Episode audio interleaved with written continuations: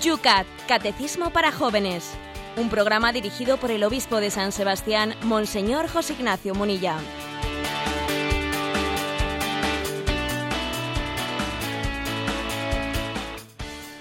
Muy buenos días, querida familia de Radio María.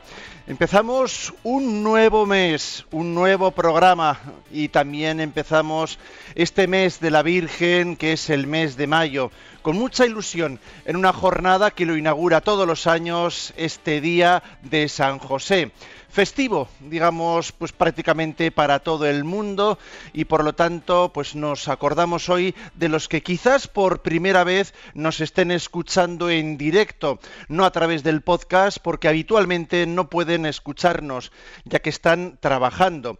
Bueno, pues un saludo para todos los que hoy en este día especial, por tantas razones, se suman a este programa.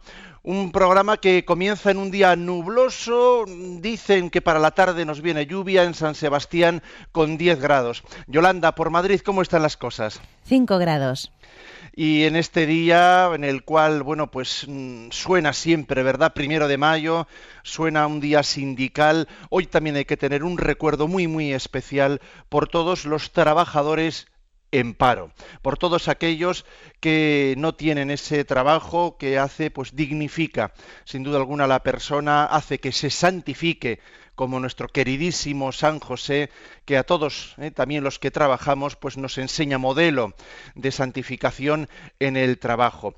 Y un día en el cual recordamos también, pues Radio María empieza este mes, un mes que no solamente es campaña del mes de mayo, sino que es el mes de Nuestra Señora, de la Señora de esta casa. Buenos días, José Ignacio. Buenos días, pues todas estas intenciones ocupan este primer día del mes un detalle, ¿no? Solemos llamarle al mes de mayo el mes de las flores. Eh, y el hecho de que liguemos, ¿no? Estemos uniendo pues eh, este momento en el que la primavera nos muestra toda su belleza, le estemos ligando con María, pues es una auténtica introducción al sentido de lo que de lo que es la fe mariana para nosotros, ¿no? En María vemos, en la Virgen María vemos lo que es la belleza de la santidad. En ella somos capaces de comprobar lo más bello que existe, ¿no? Lo más bello es la santidad. ¿eh? Para nosotros la estética no es pues un cuadro, eh, una estética desligada, ¿eh? desligada de la santidad, pues un, un, cuerpo perfecto, etcétera. No, no. Para nosotros la auténtica belleza es la santidad. Por eso el mes de las flores, el mes en el que la naturaleza muestra su belleza, nosotros lo evocamos diciendo qué bella es la santidad, ¿no? qué bello es el rostro de Dios reflejado, ¿eh? reflejado en esa especie de espejo que son los santos, muy especialmente la Virgen María. Pues a ella nosotros le dedicamos no este, sino todos los programas de Radio María y con mucha ilusión, devoción, diría, comenzamos este día, este programa que a ella, a San José, a todos eh, los que hoy os sumáis a esta retransmisión, a este programa, os dedicamos. Este programa se llama El...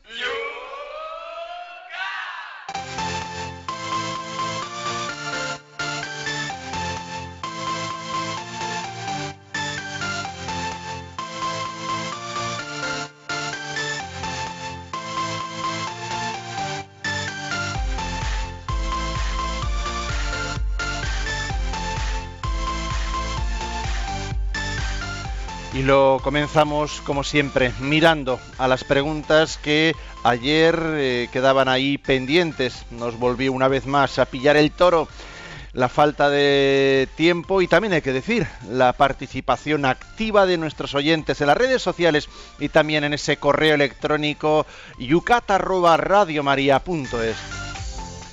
Ramón nos decía, Buenos días, les agradecería que me comentasen la siguiente frase de Blaise Pascal. ¿Quiere usted alcanzar la fe y no sabe cuál es el camino? Aprenda de aquellos que antes de usted estuvieron llenos de dudas. Imite usted su modo de actuar. Haga todo lo que exige la fe, como si ya fuera creyente. Asista a misa, tome el agua bendita, etc. Sin duda, esto le hará sencillo y le conducirá a la fe. Bien, es una frase atrevida ¿eh? de Pascal mm, que puede ser lógicamente bien interpretada o mala interpretada. Vamos a ver, una mala interpretación sería que para tener fe hay que simular como si la tuviese. Entonces, si estoy simulándolo, pues simulándolo me va a venir la fe. Obviamente no es eso a lo que se refiere. Pero sí es cierto, eh, sí es cierto que lo que Pascal subraya es que hay que ser humildes ¿eh? y hay que sospechar de nuestra propia duda. Si uno tiene dudas contra la fe, ¿cómo supera las dudas contra la fe? Bueno, vamos a empezar a dudar de mi duda. ¿eh? O sea, voy a dudar de mi duda. Y voy a pensar que es más fácil que, que yo esté equivocado que no que pues todos los creyentes de la historia hayan estado equivocados y que todos los santos hayan estado equivocados, ¿no? Es más fácil mi error, mi equivocación que la de todos ellos. Por aquí yo creo que va, Pascal, ¿eh? diciendo, tú da, un voto de confianza eh, a los que te han precedido, da un voto de confianza a los que han dado lo mejor de sí mismos gracias a la fe. Y sé humilde y sigue ese camino, da un voto de confianza. ¿no? Y posiblemente al dar el voto de confianza, eh, pues tus dudas desaparezcan. ¿eh? Si uno está esperando a dejar de tener cualquier tipo de atisbo de duda para acercarse, por ejemplo, al sacramento de la confesión, igual no terminará de confesarse nunca. ¿eh?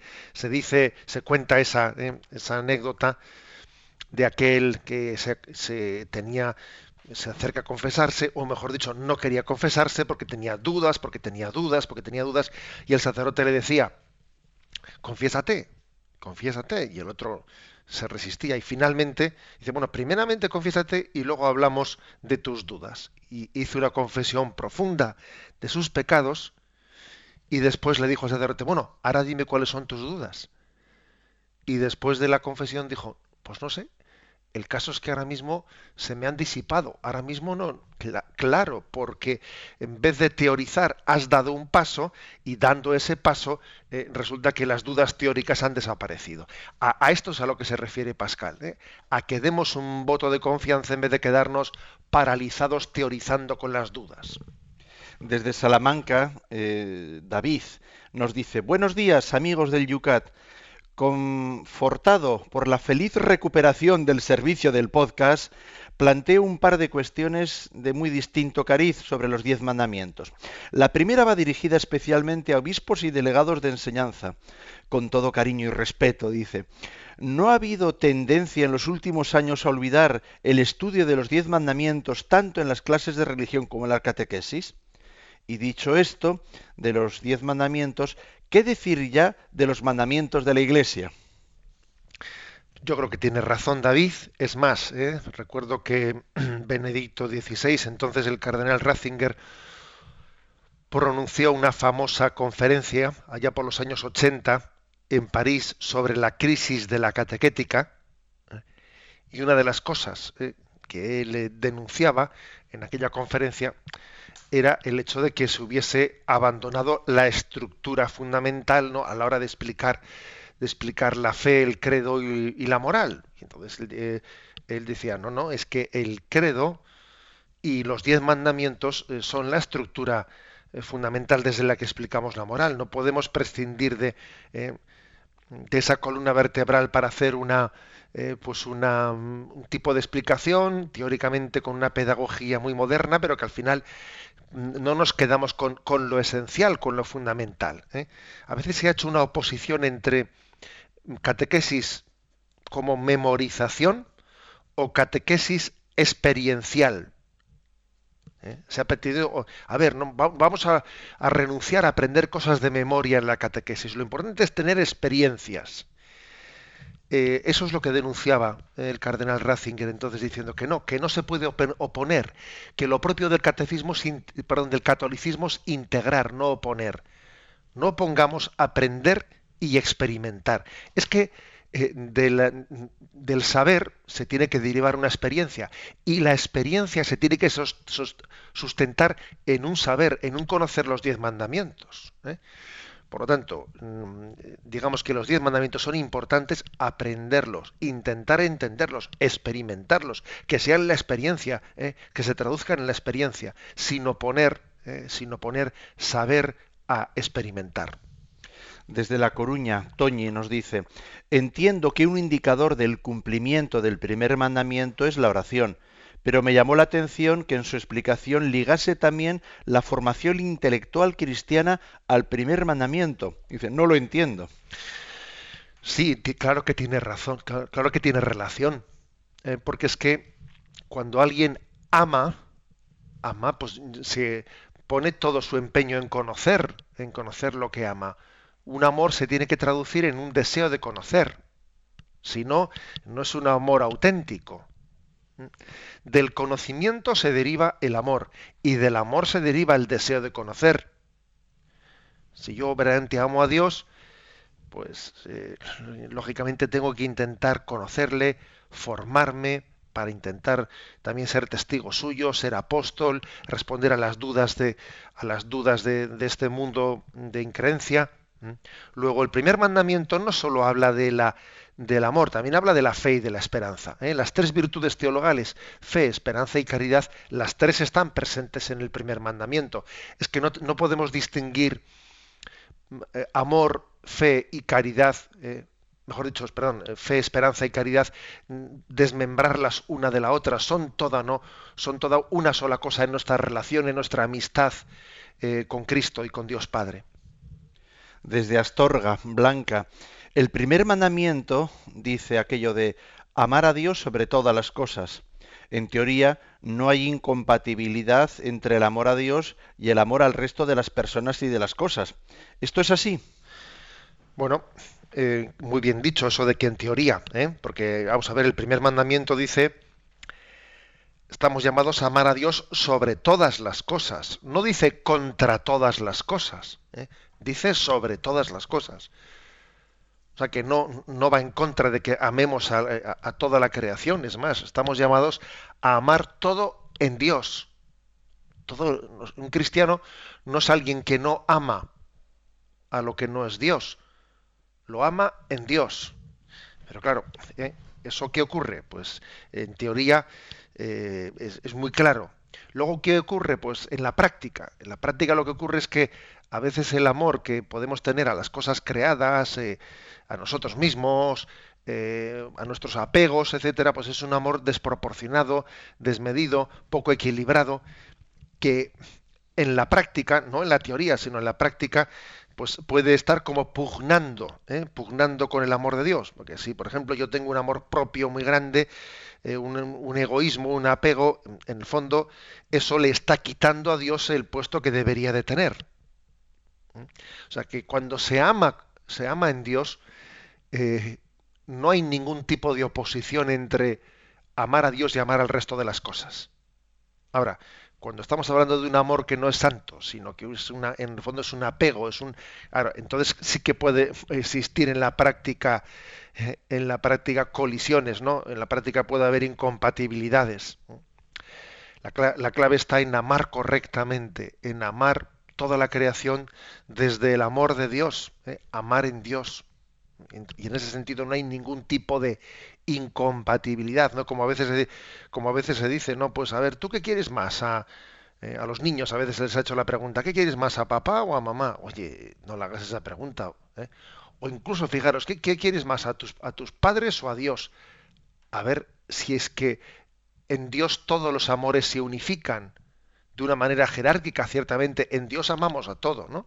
Lo malo es cuando es un, amor no santo, apegado, y entonces, claro que al ser apegado, a no ser un amor santo, pues aparecen, quedan patentes, ¿no? Eh, pues, pues las incompatibilidades, claro, las, la necesidad de purificar un amor no santo para poder amarlo todo en Cristo. Uno de nuestros activos oyentes desde Valencia, Javier, nos dice, le he escuchado comentar en diversas ocasiones la anécdota de aquellos jóvenes que se resisten a aceptar el primer mandamiento porque les parece que es una exageración entregarle a Dios la totalidad de nuestra vida.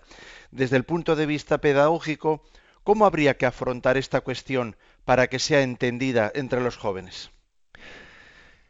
yo creo que yo lo abordaría desde dos puntos de vista. ¿eh?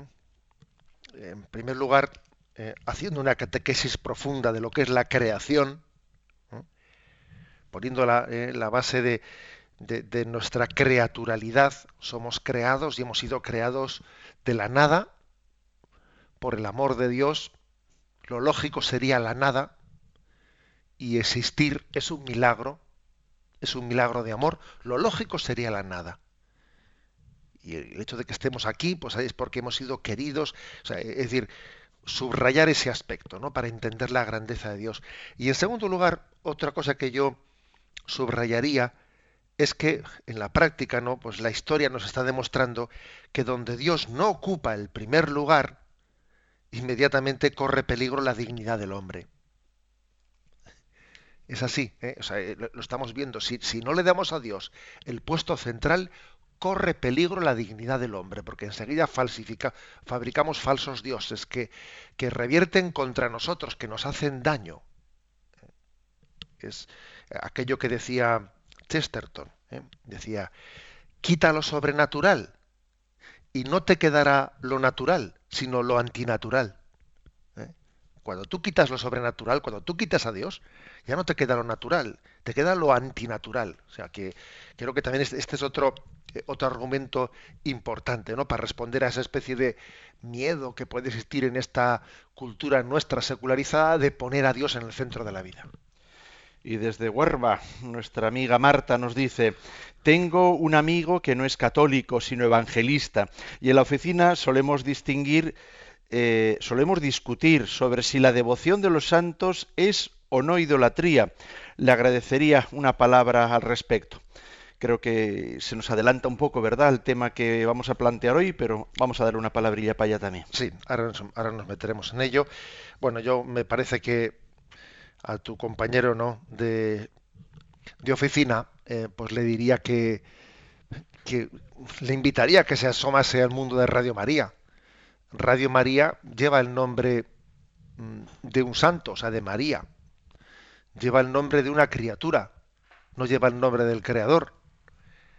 Y creo que tenemos muy claro en esta casa que el hecho de que tengamos el nombre de María en el centro de, esta radio, sin embargo, eso no quita en absoluto de que seamos cristocéntricos, ¿no? que nosotros únicamente adoremos a, al Señor.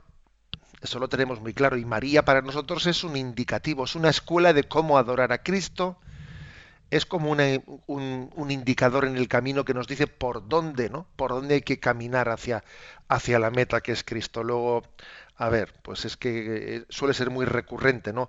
Esa especie de de acusación continua de, contra el catolicismo, de, confundir devoción con adoración, pero creo que es una acusación falsa. ¿eh? No es lo mismo la devoción a los santos por el ejemplo que nos dan en cómo, en cómo adorar a Dios, que la adoración que obviamente tenemos claro que únicamente puede ser Dios, ¿no? El que sea adorado. Si adoramos a lo que no es Dios, estamos, estamos siendo idólatras.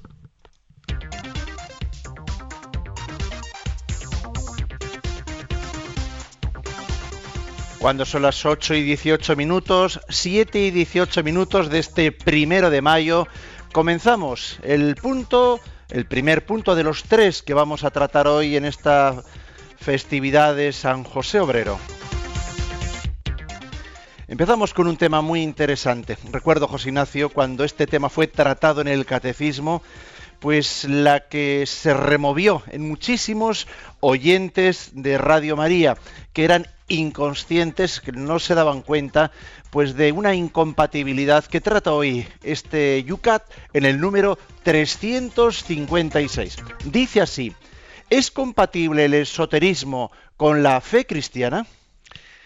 Y responde, no. El esoterismo se equivoca ante la realidad de Dios. Dios es un ser personal.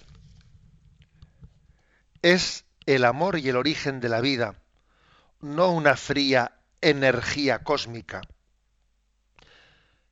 El hombre es querido y creado por Dios, pero él mismo no es divino, sino una criatura herida por el pecado, amenazada por la muerte, necesitada de redención Mientras que las doctrinas esotéricas suponen que en su, en su mayoría que el hombre se puede redimir a sí mismo, los cristianos creen que únicamente les redime Jesucristo y la gracia de Dios. Tampoco la naturaleza y el cosmos son Dios, panteísmo. El Creador, en todo su amor por nosotros, es infinitamente mayor y diferente a todo lo que Él ha creado. Muchas personas hay hoy en día hacen yoga por razones de salud, participan en cursos de meditación para estar en silencio y recogimiento o asisten a talleres de danza para hacer una nueva experiencia de su cuerpo. No siempre estas técnicas son inofensivas. A veces son el instrumento para una doctrina ajena al cristianismo, el esoterismo. Ningún hombre sensato debe compartir esta cosmovisión irracional en la que abundan los espíritus, los duendes y los ángeles esotéricos, en la que se cree en la magia y los iniciados poseen un conocimiento secreto que se oculta al pueblo llano. Ya en tiempos del antiguo Israel se desenmascararon las creencias en dioses y espíritus de los pueblos vecinos. Solo Dios es el Señor. No hay ningún otro Dios fuera de Él. Tampoco hay ninguna técnica mágica mediante la cual se pueda conjurar la divinidad, imponer sus deseos al universo y salvarse a sí mismo. Mucho del esoterismo es, desde el punto de vista cristiano, superstición y ocultismo. Bueno, como veis, se ha despachado a gusto ¿eh? aquí el Yucan. Se ha despachado a gusto aquí eh, afirmando una serie de cosas. Hay que decir, entrando en esta explicación, que, en nuestro tiempo eh, asiste a la proliferación de libros, revistas de tipo esotérico. No es fácil encontrar el denominador común en el que se mueven todas estas manifestaciones, que además se suelen caracterizar por ser un auténtico cóctel de parapsicología, magia, eh, sincretismo de creencias religiosas, de un, poco de una religión, otro poco de otra. Ahora, este revoltijo responde a una demanda, claro, al deseo del conocimiento de lo que nos trasciende, ¿no? de lo enigmático, de lo incomprensible, de lo oculto. Y esta demanda a la que me refiero eh, revela una necesidad que tiene el hombre, ¿no? que es la búsqueda de los interrogantes últimos. O sea, el esoterismo conecta con el deseo que tiene el hombre de preguntarse por el más allá, por la trascendencia de la vida. Y el auge del esoterismo desde luego, eh, pues es especialmente merecedor de estudio, porque claro, estamos en una sociedad secularizada que se aleja de Dios, pero al mismo tiempo es que, claro, como decía Chesterton, ¿no? Cuando el hombre deja de creer en Dios, termina por creer en cualquier cosa. Eh, y entonces, como dice aquí el Yucat, una primera crítica tiene que ser, por nuestra parte, la de falta de rigor científico. ¿eh? que si psicofonías, que si campos de energía, que si ovnis, que si espectros, no sé qué, un batiburrillo de datos tomados de distintos campos, que le recuerda a uno aquello del cajón desastre, en el que hay de todo, pero que en la hora de, en la, hora de la verdad el cajón desastre hay de todo, pero en la hora de la verdad no se encuentra nada. ¿eh? Eh, entonces, por una parte hay una falta de rigurosidad científica que sin embargo, fijaros, ¿no? Eh, la auténtica religiosidad, nosotros la queremos hacer plenamente compatible con una rigurosidad científica. Que el enemigo de la fe no es la ciencia ni la razón. El enemigo de la fe es la superstición. Para nosotros, nuestro enemigo desde luego no es un científico, ni, ni un filósofo. El enemigo es más bien el brujo, ¿eh? o sea, la superstición. Mm, la, crisis de la religión no está motivada por el hecho de que nuestra cultura sea demasiado racionalista, ¿no? No, no. Es que la crisis de la razón, la crisis de la razón es la que ha traído el debilitamiento de la fe. Y entonces, bueno, pues curiosamente, al debilitarse la fe, ah, pues eh, aquí nos agarramos a cualquier cosa, ¿no? Como, como un sucedáneo, como si fuesen falsos sucedáneos de religión, ¿no? Que por otra parte es muy cómodo, porque claro, así como la auténtica religión, ¿eh? la religiosidad auténtica nos exige conversión y nos exige cambiar de vida, pues claro, todo esto del esoterismo eh, es una religión light que está como tratando de lo oculto, de lo misterioso, pero no te pide conversión, no te pide cambiar de vida. Tú sigues siendo un materialista y un egoísta. ¿eh? Bueno, mm, esta es, eh, esta es un poco la, crítica que, eh, que, tenemos que, tenemos que hacer. Eh, entonces, ¿cómo, cómo procede el, el, Yucat? En primer lugar, decir que detrás del esoterismo se esconde una imagen de Dios no personal. Es una, detrás del esoterismo hay una negación de la revelación. Dios se ha revelado, se ha descubierto en Jesucristo. Para conocer al Dios verdadero no hay que andar haciendo técnicas ocultas. No, que Dios se ha mostrado, que Dios se ha manifestado en Jesucristo. Que Dios no es una energía cósmica, ¿qué energía? O sea, que Dios es Padre y ha enviado a su Hijo al mundo por obra del Espíritu Santo, ¿eh? para nuestra salvación. Luego, primera incompatibilidad con el esoterismo, la negación implícita o explícita que hay en él de la revelación.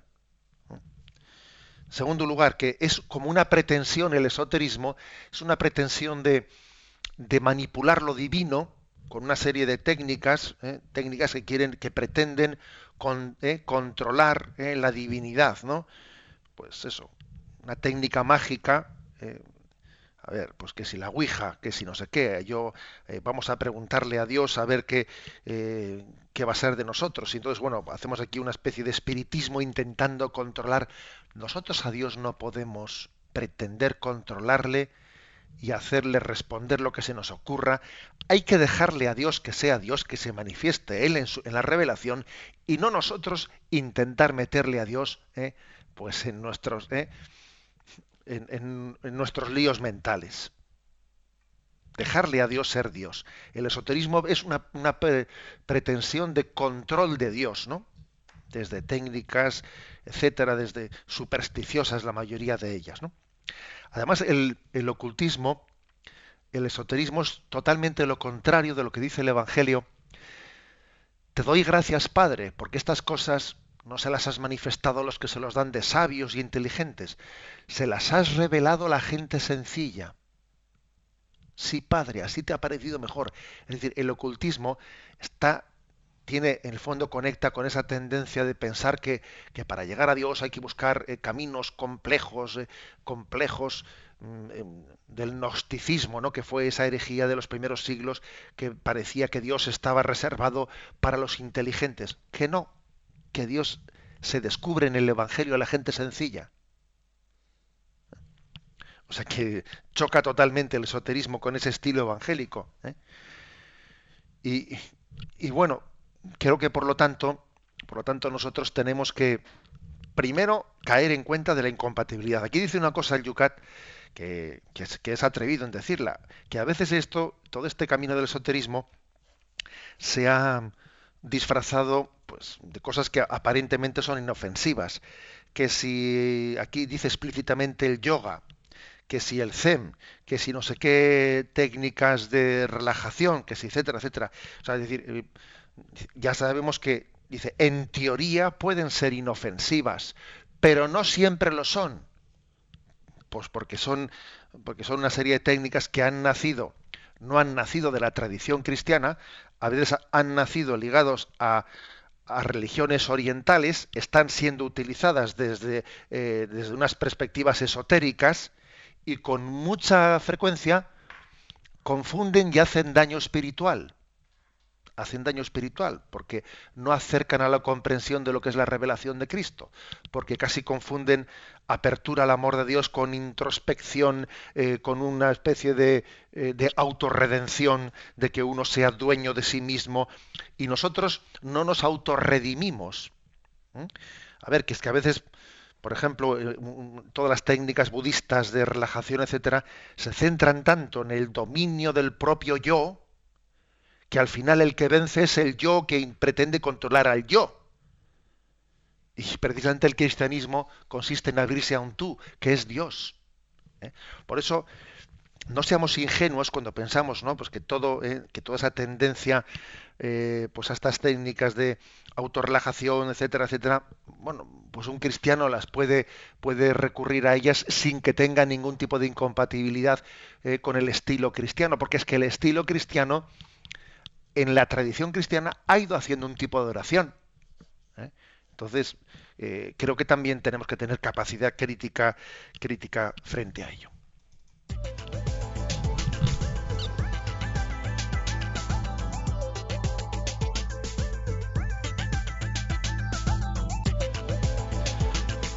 Abrimos nuestras redes sociales para la participación de nuestros oyentes.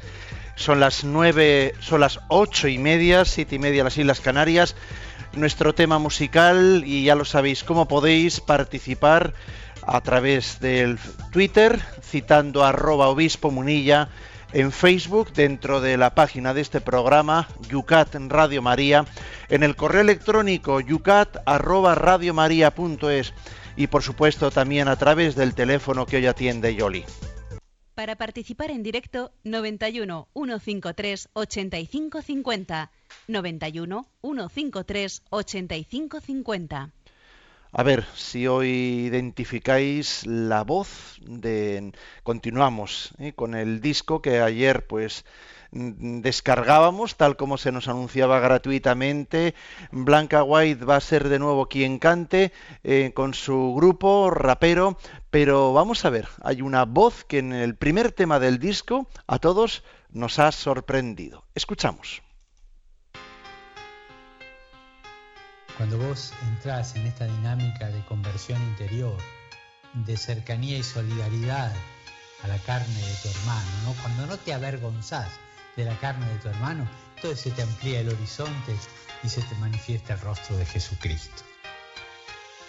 Atraído por tu cruz, por tu irresistible fuerza, por tu amor, resurrección, por tu generosa entrega, mi mirada, mi interior, desde el corazón te digo, pendiente de ti, fijos los ojos en Cristo, atraído por tu cruz, por tu irresistible fuerza, por tu amor, resurrección, por tu generosa entrega, mi mirada, mi interior, desde H122, ojos en tu corazón, porque no hay otra cosa que quieran ver mis ojos, porque el corazón me grita, no me conformo con poco, para mí sería de loco, si los ojos pongo en otro, que no sea mi pasión, Cristo mi todo en todo y lo siento Jesucristo. Es mi meta, es mi sino, es todo lo que aspiro, la razón por la que vivo, la razón por la que siento un cierto magnetismo a saborear tu cruz, siempre los ojos en Cristo, mi discípulo amado, yo quiero estar a tu lado, reposar en tu costado, tu corazón desangrado, mi vida resucitada, aunque a veces no vea luz, mis ojos me lo suplican, quieren contemplar tu cruz, el momento en que gritaste, en silencio toda voz, el momento en que tu amor, compasión se declaró, fijo los ojos en Cristo, fijos en resurrección, fijo el interior en la voz de mi pastor. Los tramos nos separa la carrera de la vida. Altos montes, ondas, cosas, días que dejan heridas. Solo unidos como hermanos superamos la desidia. Sacudimos todo lastre, el pecado y la mentira. Fijos los ojos en Cristo que ha corrido la carrera. Con su cruz abrió el camino de vida plena y eterna. El combate a nuestro lado nos sostiene en la flaqueza. Soportó en el linchamiento, hoy su sangre es nuestra fuerza. El cansancio desespera, los ataques nos encierran. Es por eso que Dios mismo nos corrige y endereza. Como un padre nos enseña que vivir es esta entrega. Ver a Dios portar la paz, santidad es nuestra meta. La promesa es inmensa y ya fluye en nuestras venas, corre gracia en nuestras vidas por la memorable cena. Ante esto en mi memoria no soy digno, digo amén. Es tu vida entregada que consuma nuestra fe. Atraído por tu cruz, por tu irresistible fuerza, por tu amor, resurrección, por tu generosa entrega, mi mirada, mi interior, desde el corazón te digo, pendiente de ti, fijos los ojos en Cristo. Atraído por tu cruz, por tu irresistible fuerza, por tu amor, resurrección, por tu generosa entrega, mi mirada, mi interior, desde el corazón te digo H122, ojos en tu corazón. Ya han pasado 27 y todavía lo recuerdo. Siendo solo un crío, tú me hablabas en silencio. Buscabas el momento que abriera este corazón. Tu mirada fue la clave, tan sincera me atrapó y se cayó. Se cayó. La estructura de mi mundo, aquel chico orientado, había perdido el rumbo. Es absurdo ante los ojos de esta sociedad que muere. Pero fe mueve montañas, se ilumina el que se pierde. He luchado en lo profundo contra el viento, contra el mar. He luchado y he encontrado el camino, la verdad, amistad, amistad, que hace que todo comience. No importa el qué o el cuánto, lo que importa es que lo sientes. Siempre con los ojos puestos en una persona. Se llama Jesucristo, él sí ha ganado su corona. Es el rey de reyes, el señor de los señores. Es el arco iris que nos lleva hasta su corte. Nublado el corazón por buscar y no encontrarte. Nublada la razón por pensar que ya no existes. Se viste mi alma en verde, esperanzado por tenerte. Cuántas veces he soñado entre tus brazos no perderte. Perdida en este bosque de miserias que te ocultan. Los ojos de la cara ya no bastan, dificultan. Mi fe se debilita en este invierno espiritual. Yo me aferro sin saberlo a estas notas que me das. Tumbada entre mis dudas, la ciudad me hace de escudo. Sus luces me seducen y me ciegan sus susurros. Soy sincera cuando digo, sin ti me falta algo. Soy sincera cuando digo, solo en ti me siento a salvo. He buscado mucho y fuera, nada me hace feliz. Solo entretenimientos justos para sobrevivir. Entre caída y caída voy haciendo lo que puedo. Aunque por mucho que falle, tú ya sabes que te quiero.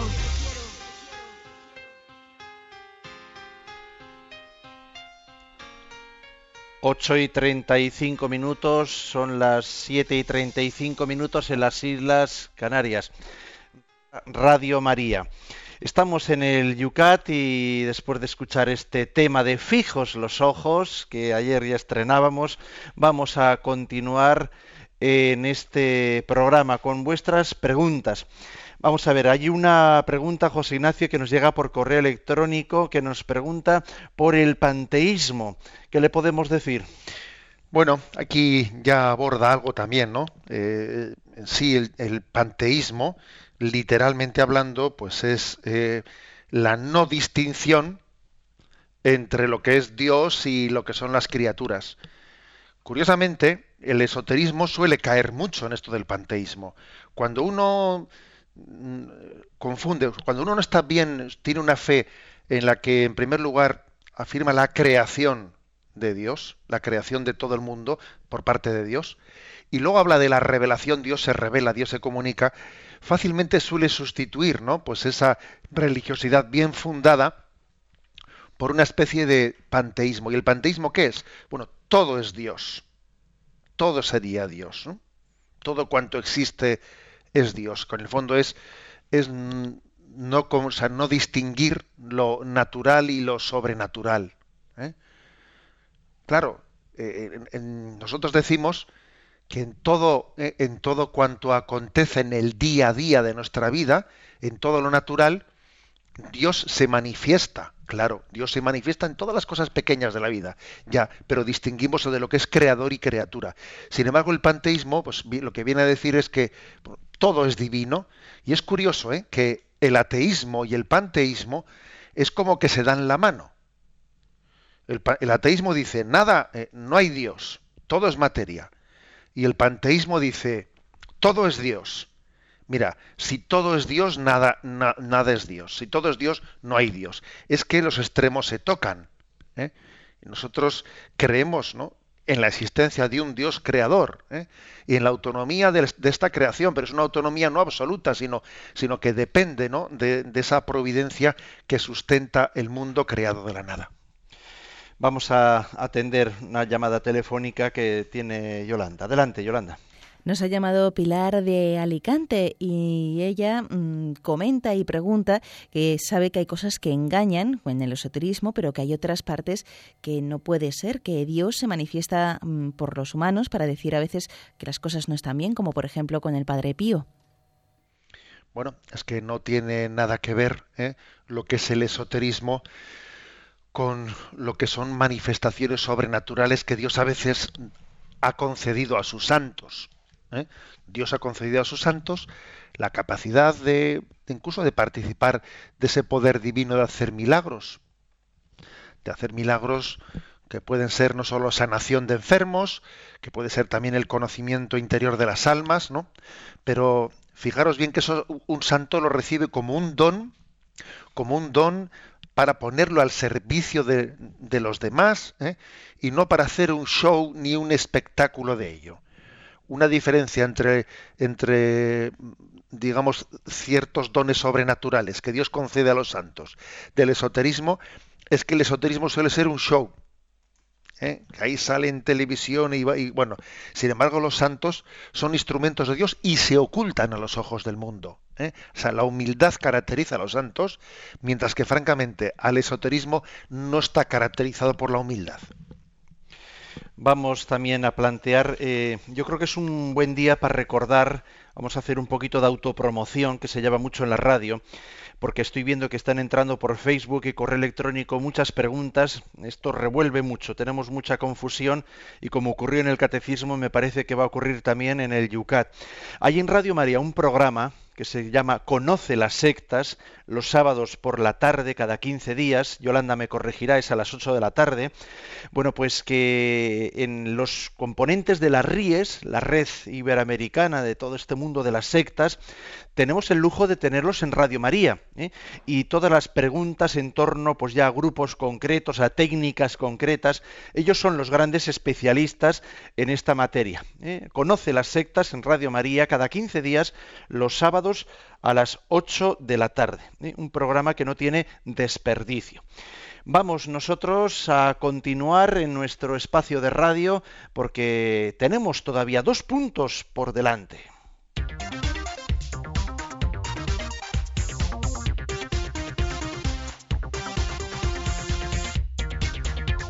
Y en el Yucat afrontamos el punto 357.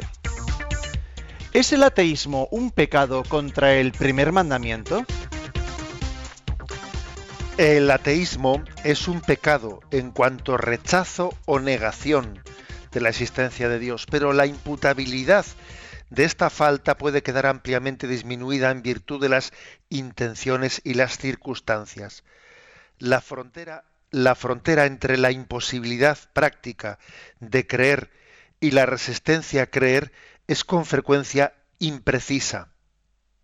La actitud de rechazar la fe sencillamente como algo sin importancia, sin haberla examinado detalladamente, es como es con frecuencia más grave que algún ateísmo teórico. Bueno, aquí dice una cosa importante el Yucat primer mandamiento dice, amarás a Dios sobre todas las cosas. Luego el ateísmo, el rechazo de Dios, eh, el rechazo, la, negación de la existencia de Dios es un pecado contra el primer mandamiento. Sí, eh, literalmente sí, en el sentido de que si ese, eh, si ese acto de negar a Dios está hecho eh, bajo una responsabilidad ¿no? de, esa negación de la verdad, lógicamente es un pecado y un pecado grave. Un pecado muy grave porque obviamente es mm, no, no adorar, el hombre ha sido creado para la verdad. Entonces, si yo estoy pecando contra la verdad, si estoy siendo cómplice ¿no? de, de negar lo que es la propia vocación del hombre, que es buscar la verdad, pues es un pecado muy grave. Ahora, lo que aquí matiza ¿eh? el Yucat es que puede ocurrir, nosotros no, no identifiquemos que si una persona no cree en Dios, automáticamente, de, digamos, pues es un pecador y está eh, pecando muy gravemente ojo, no, no hagamos esa, esa, aplicación, porque puede ocurrir que a alguien no se le pueda imputar ¿no? la responsabilidad directa del ateísmo, pues porque haya sido mal educado, eh, no haya sido bien educado, pues en, alguien igual le ha deformado, pues en, el seno de la familia, en el seno de, de sus estudios, de su carrera. O sea, puede ocurrir que alguien esté en una situación de no creencia en Dios, eh, pues de un ateísmo teórico que dice aquí, ¿no? Pues inculpablemente o por lo menos con una culpabilidad disminuida, ¿eh? porque ha habido en torno a él quien no le ha ayudado precisamente a creer, sino todo lo contrario. ¿eh? Y paradójicamente, paradójicamente, eh, dice aquí el Yucat que es posible que haya personas que que en teoría no sean, no sean ateos, ¿eh? sino que más bien eh, pueden pecar en la práctica, en un ateísmo práctico, de no darle importancia a la fe, de no ponerle a Dios en el centro de nuestra vida, y puedan ser más culpables que otras personas que desde el punto de vista filosófico, etcétera, pues han sido educados equivocadamente en el ateísmo. En el ateísmo. El Concilio Vaticano II, cuando habla del tema de la posibilidad de la, de la salvación, en quienes no son católicos y, habla y reconoce, ¿no? Pues que una persona que no ha conocido a Jesucristo, pues puede salvarse en la medida en que sea fiel a lo que en su conciencia ha conocido como, eh, como la verdad, aunque luego sabrá cuando esté en la otra vida que ha sido Jesucristo el que le ha salvado. Pero aquí, como no ha conocido, o por lo menos inculpablemente no ha llegado, ¿no? No ha llegado a conocer a Jesucristo, no, él no le ha rechazado culpablemente, ¿no? Bueno, pues puede salvarse en la medida que sea fiel a su conciencia. También el Concilio Vaticano II aplica, ¿eh? aplica este mismo principio a una persona que, que no conozca la existencia de Dios o que incluso niegue la existencia de Dios. ¿eh? En la medida en que él no sea culpable de ese rechazo, pues porque ha sido eh, educado muy deficientemente, ¿no? En una teoría atea, etcétera. Bueno, pues Dios le juzgará por aquello que en su conciencia ha conocido como la verdad. Ahora bien, ahora bien, vamos a ver. Sin embargo, hay que decir que el hombre tiene una capacidad natural de conocer a Dios. Es verdad que se puede engañar y, y se puede equivocar, pero tiene una cierta capacidad natural de conocer a Dios. El hombre está hecho para la verdad, está hecho para preguntarse. ¿eh? Y creo que existe en el hombre una capacidad de cuestionar su propio ateísmo. A ver, eh, resulta que si las personas creyentes, si las personas creyentes a lo largo de su vida suelen tener también momentos ¿no? de tentación contra su fe, ¿qué pasa? ¿Que los ateos no van a tener también, entre comillas, tentaciones contra su ateísmo? Es que claro, eh, por lo tanto, un ateo que busca limpiamente la verdad debe de estar abierto a cuestionar su propio ateísmo, dudar de la duda, ¿eh? dudar de su duda contra Dios, ¿no? Por eso, si, si, si un ateísmo eh, pues es muy soberbio en el sentido de que humildemente no se abre a la duda, ¿no estaré yo equivocado? No estaré equivocado. Mirad, ¿eh? son tantísimas las personas creyentes, son ¿eh? la historia de la humanidad ha habido infinitamente más creyentes que no creyentes. O sea, un ateo también debe de ser humilde en la búsqueda, ¿no? En la búsqueda de la verdad. Y hay en esa lucha interior solamente Dios sabrá, ¿no? Qué grado de responsabilidad tenga o no en esa búsqueda de la verdad que tiene lugar en el corazón de cada uno de nosotros.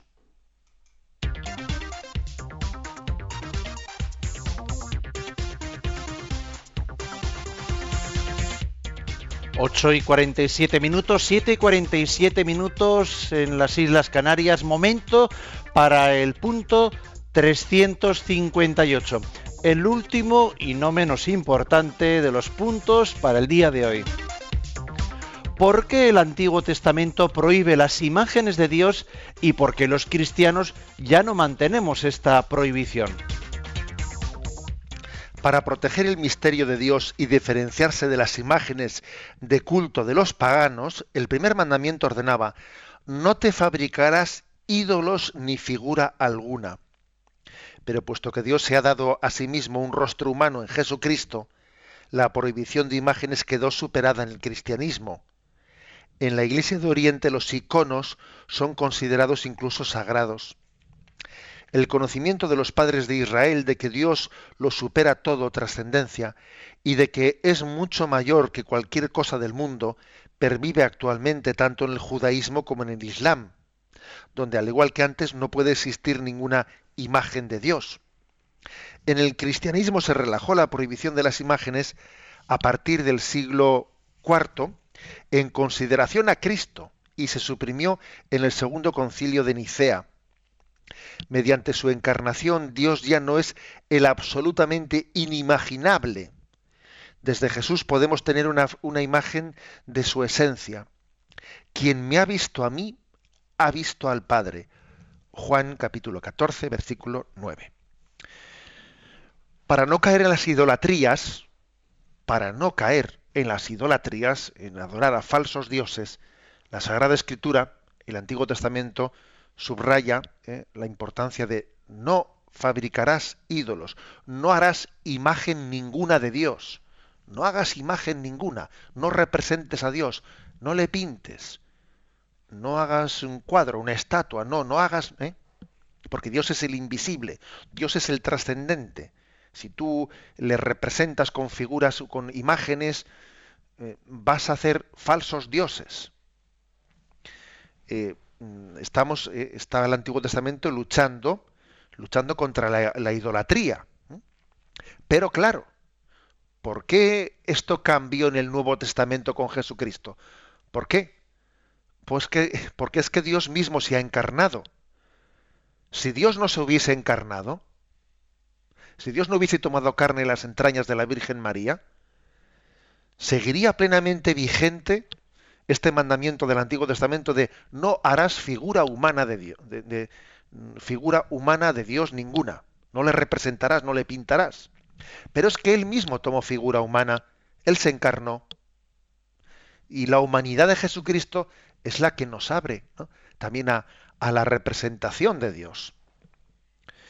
Por eso, fijaros, el judaísmo y el islam, que son las otras dos religiones monoteístas, claro, ellos como, como ellos no creen en la encarnación de Dios en Jesucristo, si tú entras en una sinagoga, entras en una mezquita, allí no ves ninguna imagen, ninguna imagen de nada. Tú vas allí, ¿no? Pues a una sinagoga, a una mezquita, y allí ni está, ni está representado ni Moisés, en los judíos no lo representan, ni, ni tampoco está representado Mahoma eh, en la mezquita, no, no se representa nada, todo está limpio, todo está blanco, ¿no? Es como un recuerdo de la trascendencia, pero mm, sin figura humana alguna. Pero claro, hay una diferencia muy clara. Fijaros que la, la clave, la diferencia, la diferencia está en la encarnación. La encarnación es la que, la revelación de Dios en Jesucristo, ¿no? Esta, esto es, aquí, aquí se marca la diferencia de ser cristiano, en la revelación, en que Dios se ha hecho hombre, que ha tomado nuestra carne humana. Deberíamos de enamorarnos ¿no? de, de este misterio de la encarnación. Aquí se marca la diferencia entre revelación y no revelación. Y lógicamente en Jesucristo bueno, pues eh, el hombre ha tocado, ha palpado, ha visto. Nosotros los que hemos visto, los que hemos tocado, los que hemos palpado ¿eh? al verbo de la vida, bueno, pues lógicamente como le hemos visto, le representamos. Y el arte cristiano, a partir de esa encarnación, se ha ido poco a poco. Algunos, hubo aquí una, os advierto que esto que, lo cuento aquí con tan tranquilamente, supuso una crisis muy grande en la iglesia, llegar, eh, porque claro, existió la, la herejía iconoclasta, iconoclasta que lo que hacía era quemar, eh, quemar todas las imágenes, las medallas, todo, ¿no? La herejía iconoclasta eh, pretendía seguir que continuase plenamente vigente en el Nuevo Testamento aquel precepto del Antiguo Testamento de no te fabricarás imagen alguna de Dios. Pero sí, claro, esa crisis era por no entender la novedad de Jesucristo, la novedad de la encarnación. Finalmente la Iglesia condenó la herejía iconoclasta y dijo, no, si es que nosotros no estamos haciendo ninguna idolatría, no estamos haciendo ningún falso Dios cuando representamos a Dios, porque Él mismo ha querido ¿no? tomar, la, tomar la, humanidad y tomar la figura, la figura humana. Es, es, por lo tanto, la pedagogía de Dios que se ha hecho cercano, que se ha hecho palpable, que se ha dejado tocar, que se ha, que, se ha dejado alcanzar por nosotros. ¿eh? Por, por, lo tanto, tener una estampa, tener una medalla, tener una figura de Jesús es signo de su misericordia. Dios se ha dejado tocar, se ha dejado alcanzar. Y se ha puesto a nuestro nivel de comprensión, porque Él sabe que somos de carne y hueso que, y que nosotros tenemos también un conocimiento no abstracto, ¿no? sino sensible sensible de Dios. Y entonces Dios se ha puesto al alcance de nuestra sensibilidad. Si le damos un beso o una medalla, si le damos, o, si, llevamos en nuestro, en nuestro cuello colgando una cruz, etcétera, ¿no? Son signos sensibles que nos remiten, ¿no? A ese Dios invisible y trascendente que ha querido hacerse alcanzable por nosotros.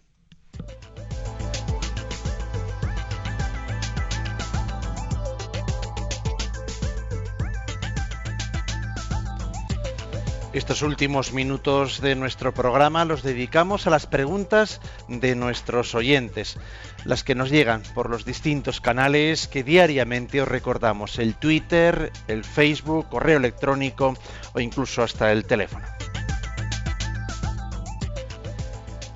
Vamos a dar primero paso al teléfono. Yolanda tiene una pregunta de nuestros oyentes. Muy buenos días. Gema de Valencia ha leído el punto 676 del Catecismo y se pregunta si antes del advenimiento de Cristo la Iglesia tiene que pasar por una prueba final que si será algo espiritual o será algo de historia. 676. Vamos a ver, ¿eh? lo vamos a leer eh, y lo comentamos. Dice así, esta impostura del anticristo aparece esbozada ya en el mundo cada vez que se pretende llevar a cabo la esperanza mesiánica en la historia, lo cual no puede alcanzarse sino más allá del tiempo histórico a través del juicio escatológico. Incluso en su forma mitigada, la Iglesia ha rechazado esta falsificación del reino futuro con el nombre de milenarismo, sobre todo bajo, bajo la forma política de un mesianismo secularizado, intrínsecamente perverso, que condena el falso misticismo de esa falsificación de la redención de los, de los humildes. Bueno, vamos a ver. Eh, la Sagrada Escritura habla de una última prueba, ¿eh? que antes del advenimiento de Cristo, la Iglesia deberá pasar por una prueba final. Digamos que existen textos diversos, tanto en el Apocalipsis como los propios Evangelios, Lucas 18, 8, Mateo 24, etcétera, hay eh, habla de que habrá como una prueba final en la que se desvelará el misterio de la iniquidad, ¿eh? bajo una forma de impostura religiosa, bueno, eh, aparecerá el anticristo, etcétera. Bueno, entonces la pregunta es, ¿y todo eso exactamente en qué consistirá?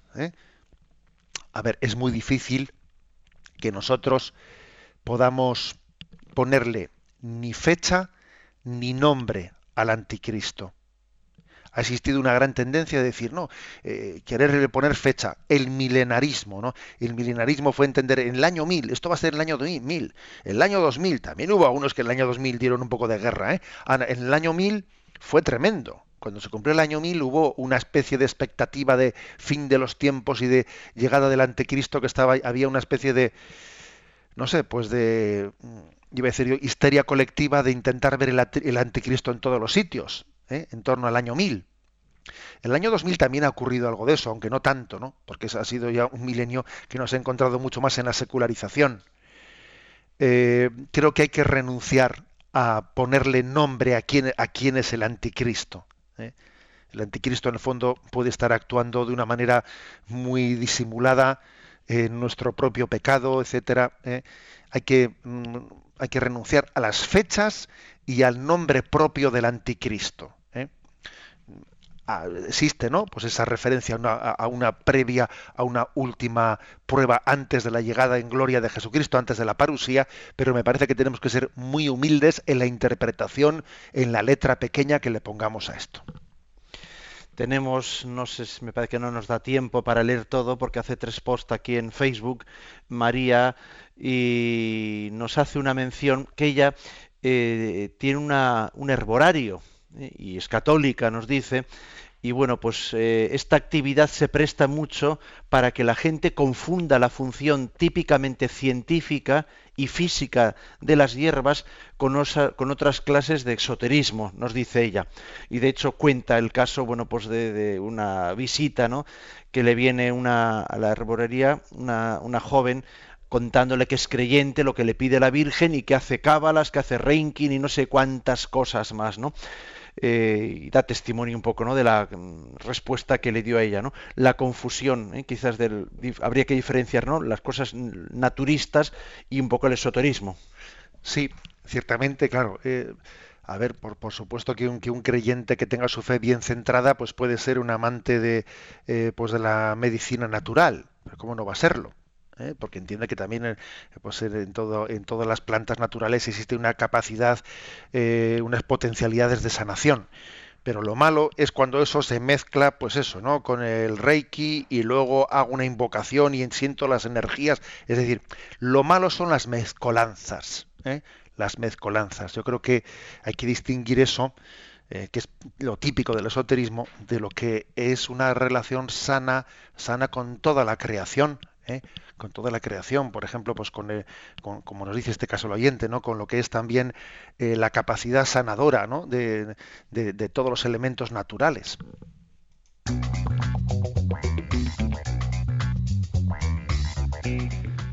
Es la hora de terminar, pero antes los puntos para la jornada de mañana, 2 de mayo. Mañana vamos a explicar los tres puntos que se refieren al segundo mandamiento.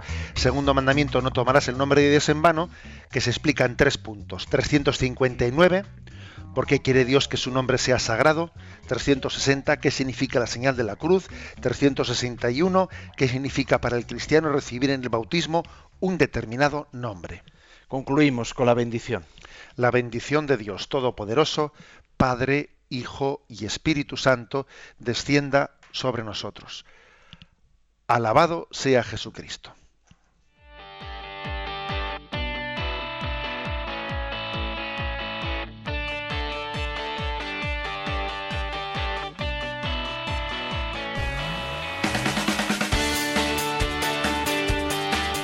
Y así finaliza en Radio María Yucat, un programa dirigido por el obispo de San Sebastián, Monseñor José Ignacio Monilla.